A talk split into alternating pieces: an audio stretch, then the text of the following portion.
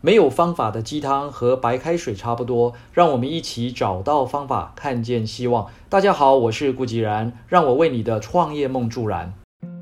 此前某一次的课堂上，一位创业六十多年的台湾知名企业集团董事长拿出了一本书，书名叫做《在绝望中寻找希望》，作者是中国大陆在美国纽约证交所上市的新东方英语教育集团负责人。俞敏洪先生，这位董事长说：“这是一本值得一读再读的好书。”我是在更早些的时候啊，就已经拜读了这本书，因为有一回搭机赴美的路途上，很好奇的挑了一部电影《中国合伙人》来看。这部片子引起我注意的不是中文片名或是演员，而是它的英文片名《American Dreams in China》（美国梦在中国）。导演是香港知名的陈可辛先生，讲述了土鳖陈冬青，也就是俞敏洪；海归孟小俊，就是后来知名的天使创投徐小平；和愤青王阳，就是另外一位合伙人王强，所饰演从二十世纪八零年代到二十一世纪整个三十年的大时代变革下。三位年轻人为了改变自己的命运，创办英语培训学校，最终实现了美国式梦想的故事。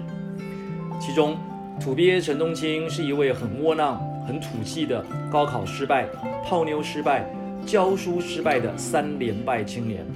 海归孟小俊则遭遇了出国受挫、事业受挫、野心受挫的三连挫打击。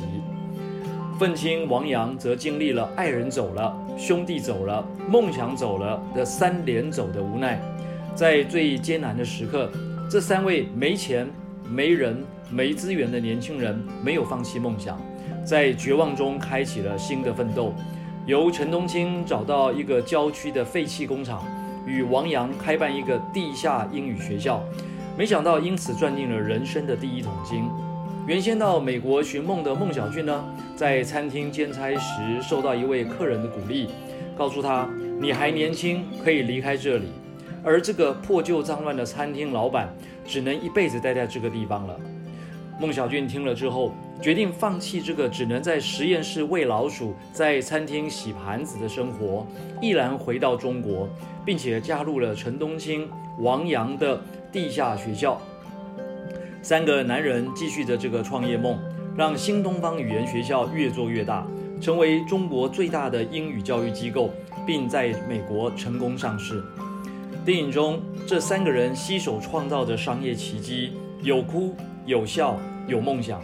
写下了美国梦在中国绽放的过程。在现实中，我非常好奇俞敏洪先生的奋斗历程，所以在之后啊，就特别跑去买了这本《在绝望中寻找希望》的书来读。书中，俞敏洪表示，人只有过了临界点，才能够走向下一个台阶。人生的痛苦有时候就是这样，当你为某个东西奋斗的时候，过了那个点，你发现成功自然就来了。而且享受的不是孤独，而是某种成就感，也是某种快乐。俞敏洪的遭遇啊，也是很多人的缩影。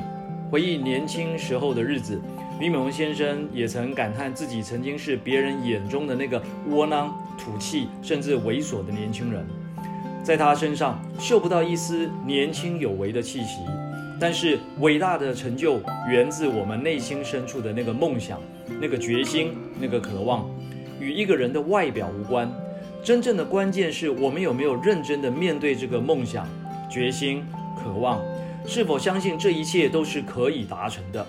好，以上就是今日的晨间小语，如果喜欢就帮忙转发出去喽。善知识要传递才能产生力量，我们下回再会。